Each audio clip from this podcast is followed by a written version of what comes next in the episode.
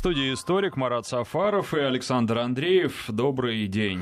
Добрый день, Александр. Добрый день, дорогие радиослушатели. И говорить мы сегодня будем о русском языке. Тема, конечно, обширная и неисчерпаема. Да, я думаю, мы сегодня начнем говорить о русском языке, будем продолжать, тем более очень скоро новый учебный год предстоит нам в новых, в некоторых регионах, а, действительно новых условиях. А, для некоторых это будет продолжение весны, в которой мы, так скажем, пытались обучаться, в том числе и русскому языку, и где-то это удавалось, а где-то нет. Результаты единого госэкзамена об этом свидетельствуют. А, но говорить мы будем о русском языке в таком более широком смысле, не только образовательном, и даже, наверное, не столько образовательном. И в какой-то степени будем выходить за пределы нашего Отечества, поскольку распространение русского языка наши соотечественники, которые а, считают русский язык родным, проживают во многих странах мира и не только на постсоветском пространстве. А поводом для того, чтобы поговорить о нашем русском языке, а, является новость, которая прошла несколько дней назад, обсуждалась в социальных сетях, и профессионалы подключились к ее обсуждению, эксперты-филологи, и все мы, поскольку все равно это так или иначе нас всех касается, а, язык родной, и для нас это волнительно, так скажем, и эмоционально все, что с ним связано. А речь шла о том, что правительство Российской Федерации предполагает уже в 2020 году осуществить, а, сформировать, точнее, целостную языковую политику.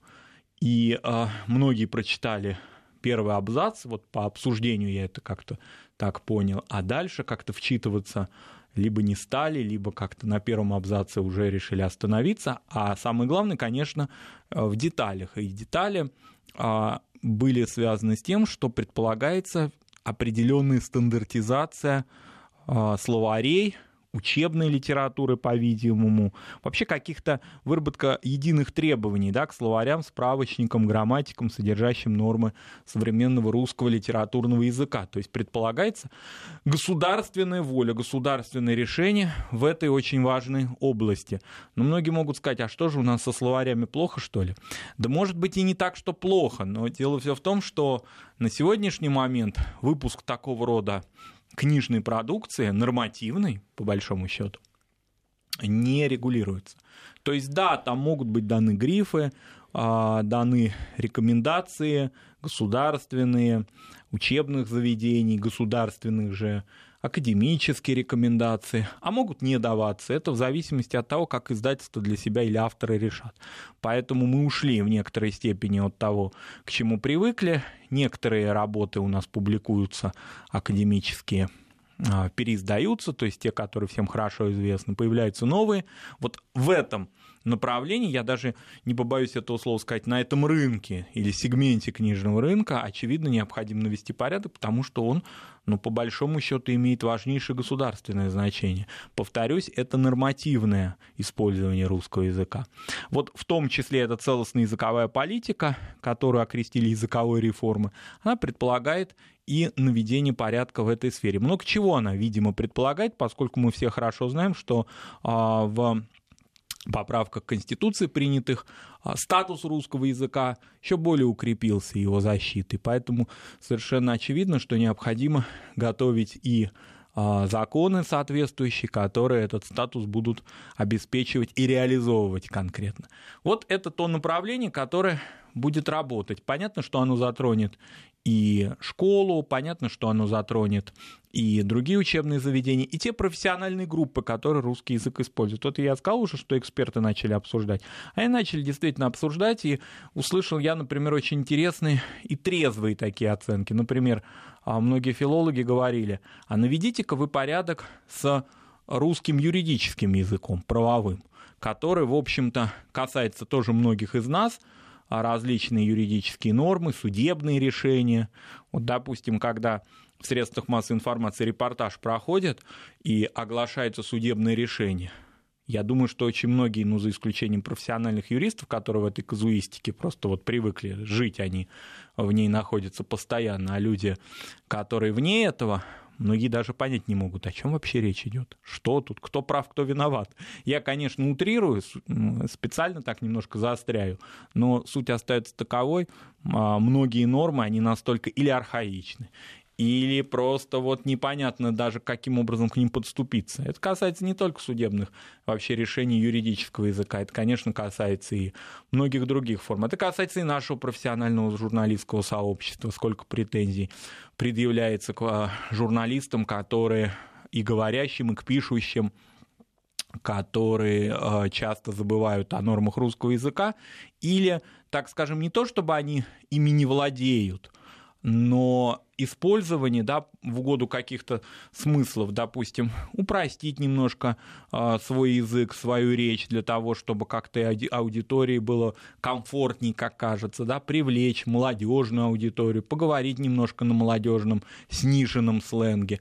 Часто это допускается, мы знаем, не только на молодежных, в молодежных каких-то СМИ, но и во взрослых, что называется претензии бывают, и часто это слышат многие а, журналисты об этом, и пишущие тоже, потому что иногда а, особенно, знаете, вот о пишущих не прямо вот так газету, журнал взяли, а, допустим, электронные СМИ, в которых, в том числе очень известных и авторитетных, пропускаются запятые, пунктуации нарушать и так далее. Это ведь вот какая-то такая определенная неряшливость, я бы так это назвал, она идет, что называется, и в народ.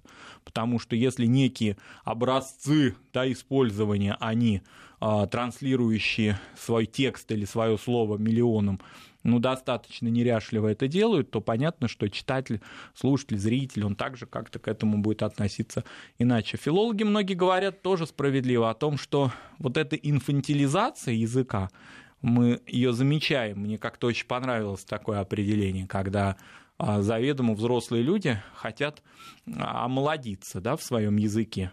Мы знаем это особенно по блогерам. У нас есть такие, значит, блогеры, интернет-деятели, скажем так, которые можно с помощью того же интернета посмотреть, сколько им лет, а, ну, они хотят вечно казаться молодыми в том смысле, что использование речи, стиля речевого, а, какого-то вот такого уровня, там 18-24 максимум, а то и меньше, 14-18, кажется им допустимым и прельщает их. Я здесь вообще не говорю о том, что шлюзы открыты а, в интернете, в том числе в видеоблогах для нецензурной лексики. И это вообще особая тема, и понятно, что здесь разговор а, особый разговор, который касается уже регулирования да, такого рода контента. Но вот если говорить о не, эм, о не, нецензурной речи, то есть а, вроде бы цензурной, вроде бы той, которая допускается, но стиль ее, уровень, у многих деградировал, у многих людей, которые позиционируют себя в качестве публичных в том числе – это, конечно, та проблема, которая существует. И речь идет не только о том, чтобы стандартизировать и навести порядок со словарями. Здесь этим не обойдешься, это совершенно очевидно. Ну, что касается средств массовой информации, тут неважно, наверное, печатных или электронных. А, дело в том, что в советские времена всегда существовали редакторы, которые следили в том числе и за качеством языка, и качеству языка уделялось очень большое внимание, потому что а, дикторы, ведь а, работа вся была поделена на дикторов, не было в нашем сегодняшнем понимании ведущих, которые и писали тексты, и читали свои тексты, и говорили в эфире, а, были дикторы. И ведущие, они тоже проходили, в общем, очень большую и сложную школу. А писали тексты, те новости, которые зачитывались, новости читались исключительно по бумажке, а, они писались другими людьми, во-первых, э, умеющими это делать, а во-вторых, э, все равно уже написанные тексты проходили редактуру. И там а, была не только цензура, там была еще жесткая редактура с точки зрения языка. Сейчас всего этого нет.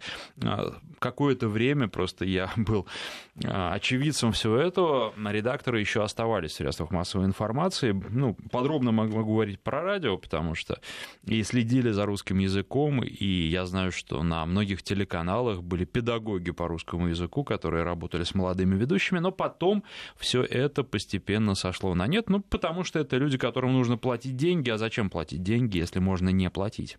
И здесь еще существует определенная проблема вроде бы как бы самостоятельности да, профессионала.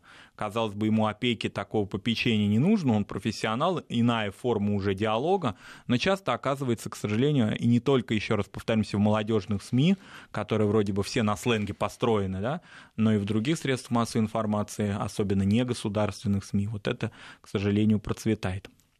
Наверное, мы подключим да, сейчас к нашей программе наших же постоянных партнеров, информационно-аналитический портал «Вестник Кавказа» а, и старшего аналитика Андрея Петрова, узнаем о том, как живет русский язык вот в такой повседневной, бытовой своей а, функции на постсоветском пространстве Вестник Кавказа следит за регионами, не только за Закавказьем, но и за многими другими. И послушаем Андрея Петрова, узнаем, как русский язык живет, где он имеет официальный статус, языка межнационального общения, или где наш язык статуса не имеет, но русскоязычное население исчисляется миллионами. Андрей, мы вас слушаем. Да, добрый день, Марат. А, будучи по образованию преподавателем русского как иностранного, так такое совпадение. Я прежде всего хотел бы отметить, что нет более интересного предмета исследования, чем жизнь языка в ненормированной тем более иноязычной среде. То есть понятно, что стандартизация и выработка норм языка, безусловно, необходима на государственном уровне, о чем, собственно, и э, передача сегодня, потому что это создание единого национального кода.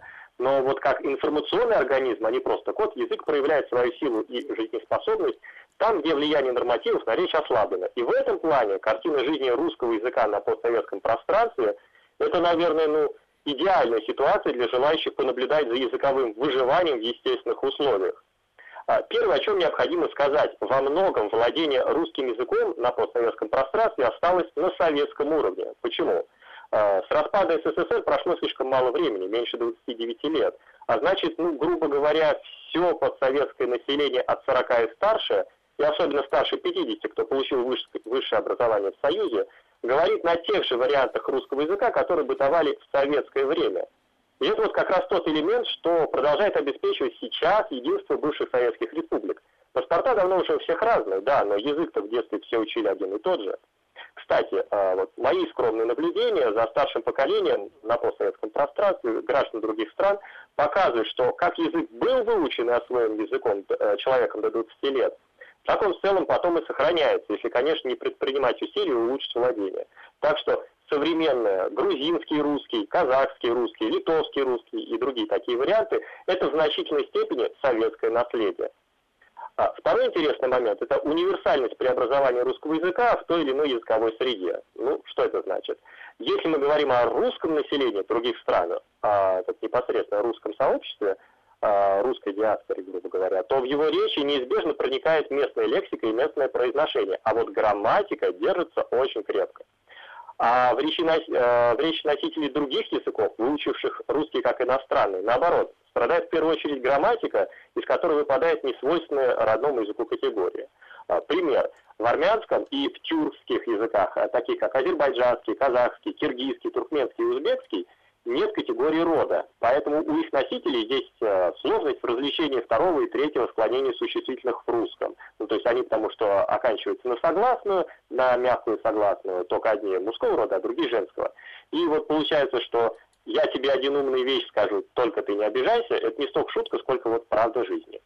При этом подчеркну, что количество и качество таких языковых ошибок напрямую зависит от сферы применения языка. И тут третий интересный момент, что в своих странах представители русскоязычных сообществ говорят на русском зачастую чище, чем приезжающие из этих стран в Россию трудовые мигранты. А, почему? А, коммуникация мигрантов на русском, как правило, ограничена сценариями рабочих контактов с работодателем и между собой. А вот внутри страны по-русски говорят по всему спектру. И, возможно, поэтому так удивляются наши туристы, когда выезжают в ближние зарубежье и обнаруживают, что там очень и очень многие нормально говорят по-русски. И это, возвращаясь к началу, важный элемент связи между Россией и ее соседями. И очень правильно, что у нас есть э, Россотрудничество, которое занимается программами русского языка за рубежом, потому что если мы сохраним язык, мы сохраним отношения на человеческом уровне. Андрей, спасибо. И есть вопрос вот у нас а, конкретно. Вот вы уже сказали о том, что на постсоветском пространстве зачастую русский язык, и это неизбежно, а, вбирает в себя разные слова и иногда целые словесные конструкции из языков, государственных языков тех стран, в которых он живет. То есть, грубо говоря, если наш соотечественник проживает, скажем, в Азербайджане или в Узбекистане, какие-то слова или какие-то выражения даже, они включаются а, в его повседневный русский язык бытовую его речь. Не может ли а, русский язык превратиться на постсоветском пространстве через какое-то время в то, что называют а, филологи pidgin English, да, когда английский язык так трансформировался в, например, Юго-Восточной Азии или на Индостане, что уже трудно разобраться. Вроде как-то ты знаешь английский язык, но когда с тобой разговаривает человек из страны X, не будем там говорить какой, у меня был такой опыт, ну, мне казалось, что это какой-то очень особый английский язык. Даже речь шла не о произношении, а о том, что фактически люди а, иначе строят а, свою речь, не так, как принято, например, в английском языке. А, грубо говоря, не будет ли это судьбой русского языка на постсоветском пространстве еще при нашей жизни? А, я думаю, нет. Тут есть несколько факторов. Ну, во-первых, первый фактор, о котором я говорил, о советском наследии, он будет действовать еще где-то примерно лет 20, когда старшего поколения еще довольно много, которые знают русский язык ну, вот на советском уровне. Во-вторых, пиджины, они свойственны вообще очень таким узким ограниченным группам и территориям, где происходят а, какие-то торговые контакты между приезжающими, там, даже с Запада, а, англичане, и людьми, которые живут в колонии вот в конкретном месте. Вот. А, в, на постсоветском пространстве такого не произойдет, во-первых, потому что оно все такое довольно подвижное, люди постоянно передвигаются между странами, выезжают из России, потом возвращаются назад. А, во-вторых, у нас сейчас а, вообще пиджины практически на Земле не существует из-за интернета, из-за того, что все пространство информационное общее. А, соответственно, на постсоветском пространстве информационное поле еще более общее, э, везде действуют российские каналы, хотя там во многих странах они уже действуют э, не бесплатно, вот, поэтому это тоже один из элементов сохранения постоянства русского языка. В-третьих, в отдельных странах просто очень большое русскоязычное сообщество, как вот в Беларуси, там ну, практически все говорят на русском языке.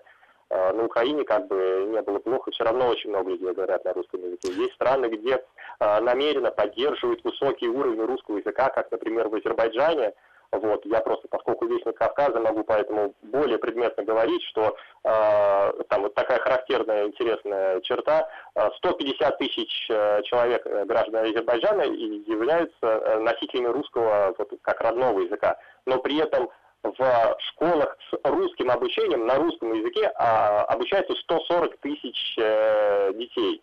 То есть, ну, понятно, что из этих 150 тысяч, э, там только 70 тысяч, может быть, детей. Соответственно, еще 70 тысяч – это э, люди с родным азербайджанским языком. И эти дети тоже все равно обучаются на русском, потому что русский э, очень престижен и высоко поддерживается на, Азерба... э, на государственном уровне Да, ну вот э, я вас перебью, да, э, меня очень обрадовала цифра, готовясь к программе, что 330 э, школ в Азербайджане, это весной этого года – так было, я думаю, что эта цифра за лето мало изменилась, а, они а, на русском языке, то есть не русский язык как иностранный, а именно весь цикл, все обучение, весь учебный процесс проходит на русском языке. По-моему, это замечательно. И вообще около трех тысяч школ так или иначе русский язык в качестве предмета используют. То есть, э, ну, почти, наверное, там процентов 70 выпускников э, школы Азербайджана так или иначе с русским языком сталкивается или говорит на нем свободно, или э, изучает его как один из предметов. Это, по-моему, очень ну, такая важная цифра.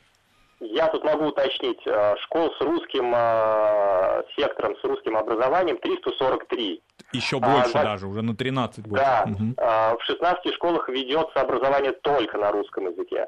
И во всех остальных школах русский изучается как иностранный, то есть 100% школьников Азербайджана изучают русский язык в том или ином виде. Но это э, такая вот тема реального, что называется, использования русского языка, усвоения его, это не бакинская лишь тема, то есть за пределами столицы уровень знаний русского, русского языка, он э, в данном государстве, в Азербайджане, он велик или нет?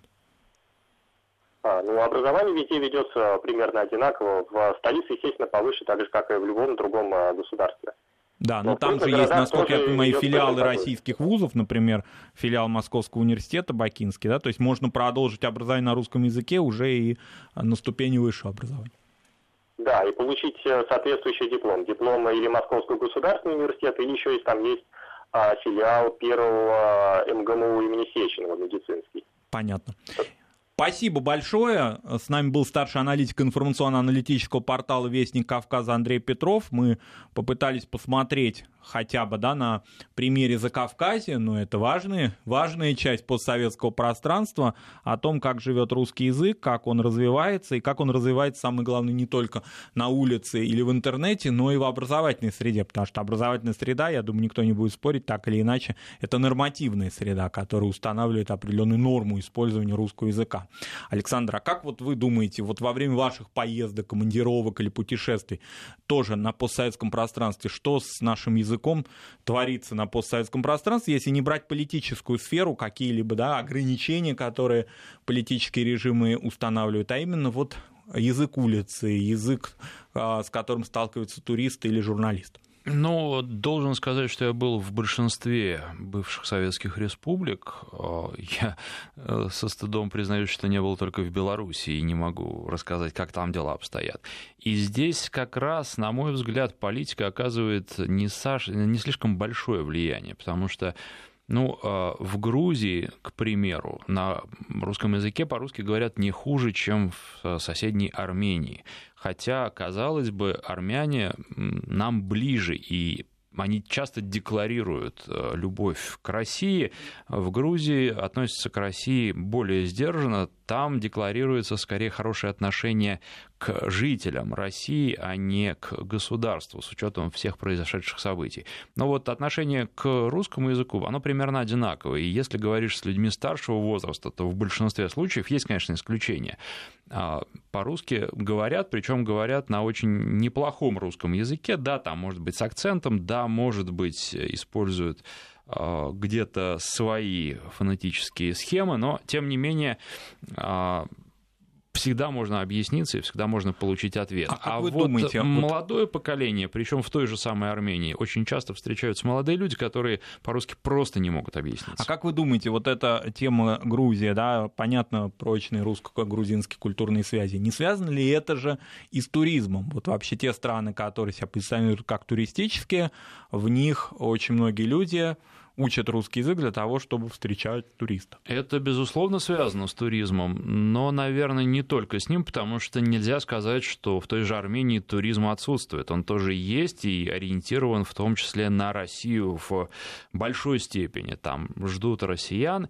И в туристической сфере, да, безусловно, там говорят и там, и в Грузии, и в Армении, и в том же самом Азербайджане на русском языке вполне сносно. Но, кстати, в Азербайджане тоже с молодежью есть проблемы. Там тоже молодежь существенно хуже знает а, русский язык, чем а, люди старшего возраста, несмотря на те меры, которые принимаются. Но вот я должен сказать, что ведь а, отголоски Советского Союза, они дают о себе знать не только в республиках бывшего э, Союза. На Кубе можно где-нибудь в глубинке просто заехать в какие-то совершенно дебри, и когда спрашиваешь у местного жителя, как проехать, обращаешься к нему на испанском, а он вдруг тебя спрашивает по-русски, а вы случайно не русский? И дальше разговор уже проходит на русском языке. Вот это часто удивительно, но это до сих пор встречается, хотя, опять же, с людьми старшего возраста. Мы продолжим после новостей новостей. 16 часов 34 минуты в Москве. В студии историк Марат Сафаров и Александр Андреев. И продолжаем говорить о русском языке, в том числе за рубежом. Да, вот вы э, в конце э, там, той половины часа, той половины программы перед новостями вспомнили Кубу, а я вот буквально вчера и позавчера провел время замечательно на такой летней школе, постигая Россию, события, люди, идеи. Там выступал с некоторыми небольшими а, лекциями, и аудитория, около там, 50, наверное, человек, это вообще был для меня первый такой, во-первых, очный, а, очный выход в свет после всех режимов самоизоляции, поэтому, конечно, это а, новая энергия, новые впечатления. Но самое главное аудитория. Аудитория это были иностранные студенты, которые учатся в московских вузах разных, я так понимаю, не только гуманитарии, а, из разных стран, которые вот на этой, в этой летней школе приобщались не к языку нашему, а скорее к нашей истории, культуре. Там были, предполагались и экскурсии в различные музеи, которые уже активно в Москве работают. И, собственно, вот такие лекции, посвященные истории и культуре России. Я к чему это говорю? А, студенты были из разных стран. Ну, во всяком случае, вот я так зафиксировал для себя Алжир, Иран, Афганистан, как мне показалось. Ну, Иран был точно. Еще несколько государств – и э, государства Африки. И все ребята так или иначе, некоторые лучше, некоторые еще пока не очень хорошо, разговаривали на русском языке. То есть это не англоязычная школа. Когда я туда шел, я думал, ну а на каком же языке мы будем разговаривать о России? На русском или на английском? Потому что такая разноязыка аудитория. Конечно, на русском, потому что а, уже обучаясь в наших вузах, а, и в том числе на подготовительных отделениях, а также приобщаясь к русскому языку на своей родине, эти э, ребята, молодые люди, они русский язык выучили. Вот если представить себе, они разных специальностей, кто-то профессиональный будут наши коллеги-журналисты, кто-то медицинские работники, кто-то получает техническое образование. Они вернутся в свои страны, сейчас им там около 20 лет, бог даст, будет у них долгая и счастливая жизнь, и на протяжении многих десятилетий они будут вот эту благую весть о нашей стране на нашем же языке распространять, а с учетом интернета понятно, что у них друзья остаются в России. Вот это же, по-моему, замечательная история, которая э, больше, чем другие какие-либо средства, распространяет э, правду о России, любовь к России, любовь через язык, любовь к русскому языку. И для меня вот какое-то было это вдохновляющее очень такое а, вдохновляющая встреча, мы разные сюжеты с ними обсуждали. И опять же, повторюсь, разный, конечно, уровень русского языка. У кого-то, вот, например, один молодой человек из Алжира был а, на этой встрече, он задавал по два-три вопроса на очень хорошем, красивом русском языке.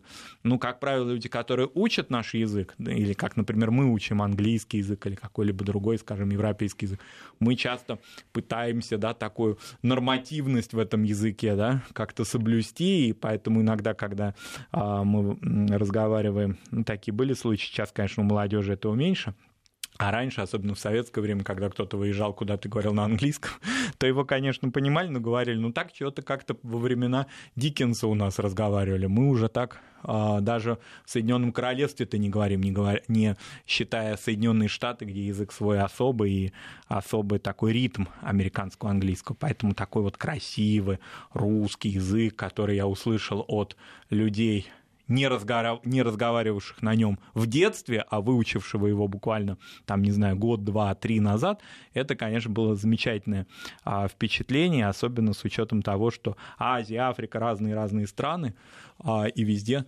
наш русский язык сформулирован. Поэтому а, именно как-то вот в виде вопросов. Поэтому, конечно, вот такого рода примеры, то, о чем нам сказал Андрей Петров с учетом деятельности Россотрудничества, а мы уже упоминали в июле о том, что эту очень важную организацию возглавил Евгений Примаков-младший, наш коллега, журналист, востоковед, энергичный очень человек, и очень такой он заявил обширную и э, сбалансированную в то же время программу, сбалансированную в том смысле, что это не только праздники и не только мероприятия какие-либо, да, торжественные или протокольные, но это такая повседневная, часто рутинная работа, которая перед представительствами Россотрудничества ставится теперь. Это, конечно, вселяет очень большую уверенность, потому что другие государства активно на этом фронте работают. С переменным успехом активность не всегда завершается или реализуется качественно, но из каких-то таких примеров, которые у всех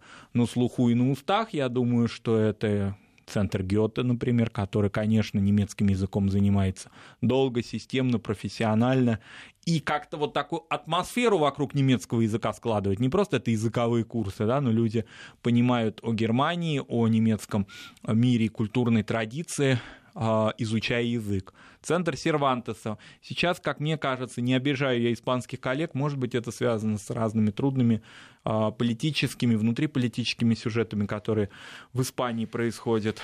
Немножко он как-то не так на слуху, как было, вот, допустим, там несколько лет назад, когда я учился в институте, в центре Серванца у нас многие мои однокурсники и однокурсницы, они, значит, после занятий туда бежали а для того, чтобы испанский язык выучить, поехать в Испанию и разговаривать на нем, или просто такая вот красота этого языка их привлекала. Сейчас как-то чуть-чуть он снизил, мне кажется, свои темпы. Ну а... и, по-моему, вообще интерес к языкам несколько ослаб. Это касается и других языков, не только испанского. Я думаю, что это еще связано, может быть, предположу, не уверен, но есть такая у меня гипотеза, с интернетом, потому что нам кажется, именно кажется, что интернет технически позволяет э, обходиться без трудного, методического, изнурительного очень часто изучения языков какой-то там, допустим, Google Translate, Google переводчик нам позволит текст коряво перевести за несколько секунд, если бы раньше мы корпели со словарем а, несколько часов.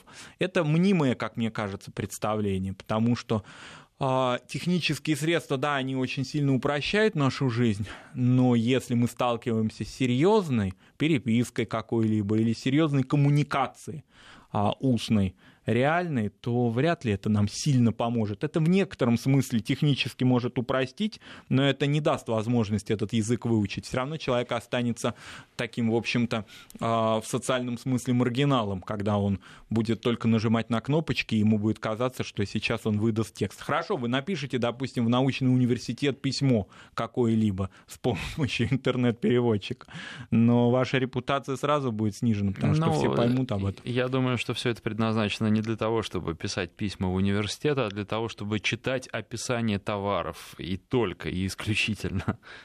Ну, как сказать, я думаю, что э, не только. Почему? Вот некоторые люди, я знаю, что используют это и для какого-то общения, потому что особенно молодежь, которая считает, что языки бывают разные, и каждый из них вот прям не выучишь, судьба такая, да, которая предполагает поездки, профессии, и вот какие-то там технические... Знаете, даже таких людей конкретно, которые вроде говорят, я владею английским, но я не владею французским, испанским, итальянским, мне часто приходится использовать это. Я думаю, что это вот какая-то такая еще не отошедшая эйфория от интернета. Она когда-то сгладится, а, я думаю, что все придет на круги своя, вернется. Но вот на сегодняшний момент это есть. Вообще какая-то определенная, вот вернемся к этому слову, мне как-то оно понравилось у филологов, вот эта языковая неряшливость. Она и в нашем языке часто проявляется, мы сами так говорим позволяем себе, и это проявляется в иностранных языках. Например, вот меня очень сильно раздражает, я бы даже сказал, качество художественных переводов, которые публикуются не всех, конечно, но очень часто, и в том числе даже с английского языка, хотя, казалось бы, чего проще. А вот эта советская великая школа художественного перевода, опять же, возвращаясь к дикторскому опыту, да, о чем вы говорили, к мощной такой редакторской работе, корректорской работе, она куда-то ушла. И такие фразы, и такие постановки вообще конструкции каких-то, а, не очень понятно, человек вот на каком языке. Это подстрочный перевод, не обработанный вообще, это машинный перевод, или все-таки человек хочет, профессионал хочет передать нам слово другого профессионала с другого языка. Он хочет какой-то придать художественности этому. Я не говорю там о постмодернизме, о стилистике, а именно речь идет о качестве перевода. Это тоже тема, которая на самотек во многом пущена, потому что редакции, они сами по себе, да, они а, подчинены скорее маркетинговым каким-то интересам, нежели, а, ну, в общем-то, вещам, которые связаны непосредственно с а, реальной, а, реальным языковым, языковым стандартом, что ли, в хорошем смысле. Поэтому та, такого рода сфер очень много, да, речь шла в средствах массовой информации о словарях и о их качестве, но можно это очень сильно расширить. Ну, на самом деле, ведь э, у каждой медали есть обратная сторона, и, и если брать э, мировые примеры, то есть, наверное, два полюса. Это Франция, где очень пекутся о своем языке. У нас есть сообщение, причем любопытно от Татьяны из Норвегии. Она пишет, что очень сильно раздражают э, иностранные слова, которые заменяют русские, такие как лайфхак, истеблишмент, демпинг, контент и так далее. Тут много у нее подкаст. А, ну, во-первых, я думаю, что нужно подчеркнуть, что это было всегда. И многие слова, которые мы сейчас используем как наши исконные, на самом деле пришли к нам из других языков. Таких примеров просто тьма.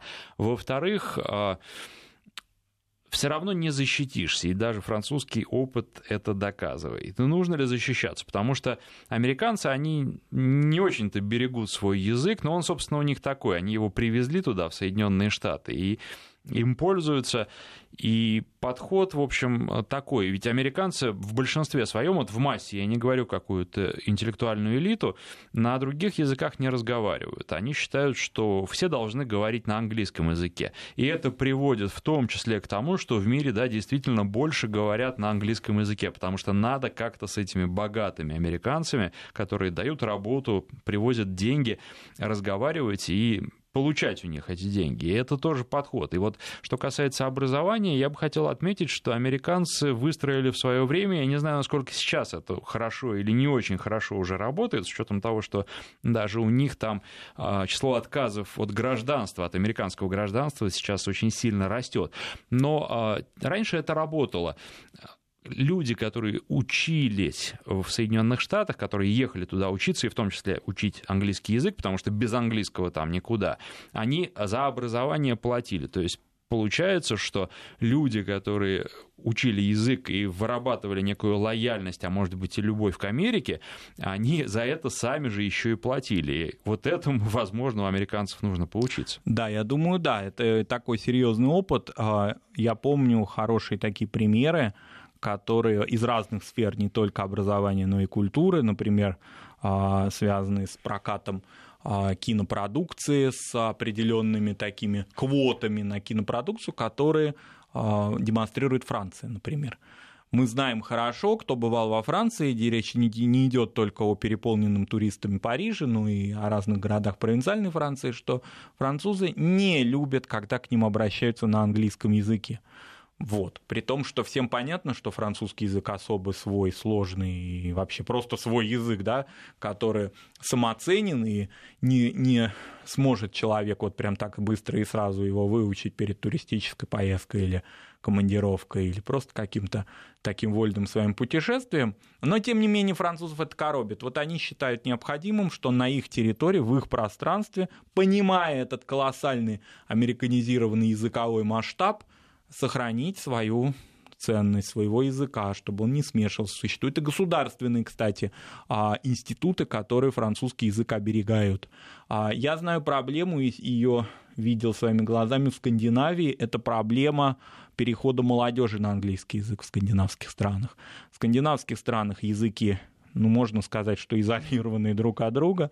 А люди, конечно, полиглоты, знают по много языков. Например, Финляндии каждый человек знает три языка, финский, шведский и английский но старшее поколение, да, английским языком владеет все, ну, я не знаю, не видел ни одного человека пожилого, который не знал по-английски, все знают английский. Тем не менее, в бытовой речи в семье не используют его. А молодежь уже начала использовать. Ну, как-то так, поездки куда-либо, Евросоюз, открытое пространство. Некоторые в США бывают, ну, редко. Все-таки это не массовое явление. Даже здесь дело не с поездками в США, а вот просто в приобщении к американской а, массовой культуре. И об этом на государственном уровне в скандинавских странах, а также в Финляндии, подчеркнем, географически, что Финляндия не Скандинавия, хоть и очень тесно связана с ней. Это проблема государственная. Вот для таких малых стран, где численность населения не очень большая, следовательно, язык сам а, исчисляется там несколькими миллионами всего носителей двумя, тремя, пятью миллионами. Вот такая проблема есть. Поэтому определенное все-таки государственное такое, я бы не сказал вмешательство, а даже регулирование, оно, видимо, целесообразно. Что же касается того примера, который нам а, наша слушательница из Норвегии же, кстати, да, задала, а, действительно, я полностью с вами согласен, Александр, что язык как-то сам себя очищает. Мы очень много знаем о англицизме в русском языке 90-х годов. Куда-то они все подевались. Мы их уже не используем, потому что мы не используем эти предметы. Ну, вот кто из наших радиослушателей сейчас использует пейджер? Ну, кто-то, может быть, использует еще. Ну, ведь слово в 95-м или 98-м году было повсеместно, даже люди, а, которые никогда его в глаза не видели, все равно слышали это слово из а, телевизора, например, да, из фильмов откуда-то, из боевиков, да.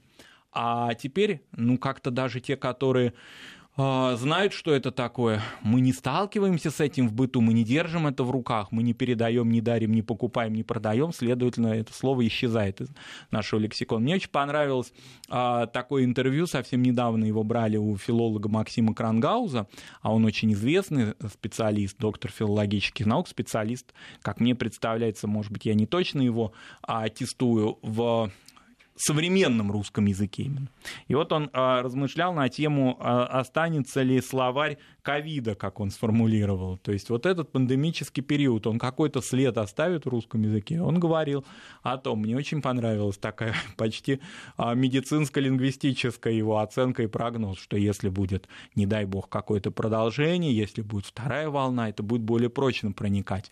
Но человеческая психология такова, вообще из всего этого я так понял, что она отторгает негативное. И если болеть мы скоро победим и все это закончится в нашей жизни, то многое из этого уйдет и просто будет как такие ретро-выражения. Мы будем вспоминать 2020 год и говорить, а тогда было вот то-то, то-то, то-то.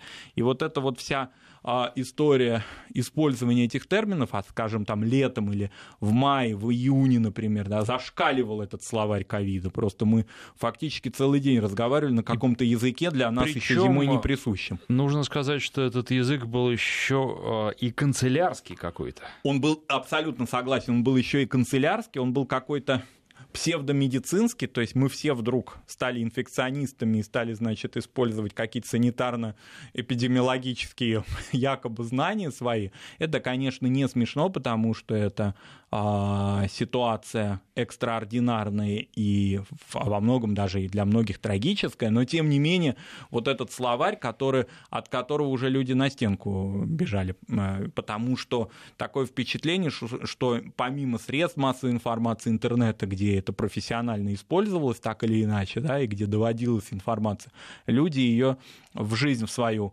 значит, а, выносили, и выносили, по-моему, мозг и самим себе, и окружающим. И действительно, когда ситуация стала стабилизироваться во второй половине лета, мы заметили с вами, наверное, да, что этих слов стало меньше как-то, мы меньше стали использовать эти термины. Может быть, остались какие-то из них, например, удаленка, я это слово слышу почти каждый день, да? Ну, оно я и было. Удален... Ну, оно и было, да, конечно, офисное все-таки больше степени слова.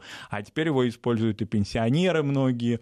Да, у меня дети дети на удаленке, у меня внуки на удаленке, они еще пока не работают. В общем, вот это вот можно услышать от людей, которые часто с этим сами и не сталкиваются.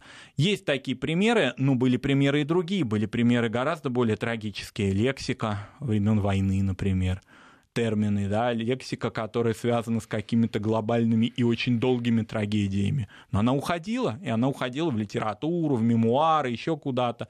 Но ею люди не пользовались, они выталкивали, когда заканчивались эти трагедии, выталкивали из своего сознания языка негатив.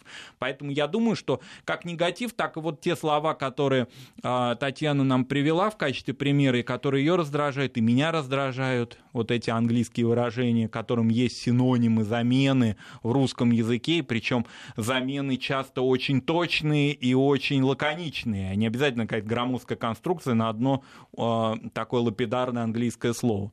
Они, я думаю, что с течением времени уйдут, потому что если бы представить себе, вот даже на нашем веку, если представить себе, за, скажем, за последние там 30-40 лет, вот эти английские выражения приходили бы в русский язык, оставались бы в нем и не, не, что называется, не выхолащивались потом – и не уходили, как таким морским, значит, морской волной, то тогда бы у нас и русского языка бы не было, то тогда бы мы на 90, 99% разговаривали на каком-то пиджин инглише. Но это уже не произошло. Тут слушатели, вот, к сожалению, не подписавшиеся из Новосибирской области, пишут, что а, есть э, действительно чем заменить. Например, контент можно заменить содержанием, креативный можно заменить словом, известным нам, творческий. Но контент — это не совсем содержание, а вот что касается креативный и творческий, то, на мой взгляд, креативный — это слово более легковесное. И, может быть, поэтому оно все... Тут есть тоже тонкости, а, которые далеко не всегда всем заметны, но тем не менее. И это то, о чем как раз вы, Марат, говорите, а, что-то проходящее Да, я думаю, да, я согласен, что иногда нам кажется, что это абсолютный синоним, но действительно тонкости есть, потому что есть а, разные еще помимо филологических различий, совершенно очевидных различий между разными языками, существует еще языковая традиция и английская языковая традиция одна, русская языковая традиция другая, они не могут совпасть так вот, как пазлы, вот один в другой полностью. А, даже в славянских-то языках мы знаем, допустим, да, когда слова звучат вроде бы похоже, но означают диаметрально противоположное. С таким я сталкивался на примере чешского языка. Это, по-моему, самое а, позволительно мне будет сказать забавная такая история, когда в чешском языке даже есть вещи, которые я даже произносить не буду, потому что они не очень приличные, да, а, но в чешском языке они совершенно нормальные нормальные, нормативные, и они используются, а для русского уха кажется, да что же это такое-то, это же совершенно иное. Поэтому что уж говорить о языках германских, об английском языке, о французском. Из них тоже, кстати, поступали разные к нам э, волны, но они тоже уходили. Вот, допустим, представим себе язык XIX века. А, Марат, и... а вот у нас совсем немного времени остается, а хочется задать вам такой вопрос. Как вы считаете, а есть ли в обществе массово потребность э, в чистом русском языке? Или это только несколько слушателей, которые нам сейчас пишут, а большинству, подавляющему большинству все равно, как говорить? Я думаю, существует такая потребность, потому что если мы выйдем да, за пределы даже нашего а, портала, наших сообщений и зададим вопросы, я уверен, зададим вопросы на улице людям – а, они скажут о том, что это одна из важнейших частей вообще нашей жизни, нашей, скажу опять иностранное слово, использую, нашей идентичности а русский язык, да, великое русское слово. Можно сказать его. нашей русскости. Нашей Я думаю, русскости. что это не будет обидно для, для представителей других национальностей, Абсолютно, которые живут потому в России. что если люди других национальностей разговаривают на русском языке, думают на нем, он для них второй или часто первый язык а, в быту, помимо того, что это государственный язык, то это и их язык тоже. И в этой связи, конечно, я думаю, что я уверен в этом, что подавляющее большинство людей в нашей стране так или иначе заинтересованы. Другой разговор, что часто наша жизнь бытовая, а, ритм жизни а, не позволяет свою речь вот так вот да, стандартизировать и следить за ней. И от этого происходят разные проблемы, о которых мы сегодня говорили. Ну что ж, спасибо. Наше время подошло к концу. Марат Сафаров, Александр Андреев. До встречи.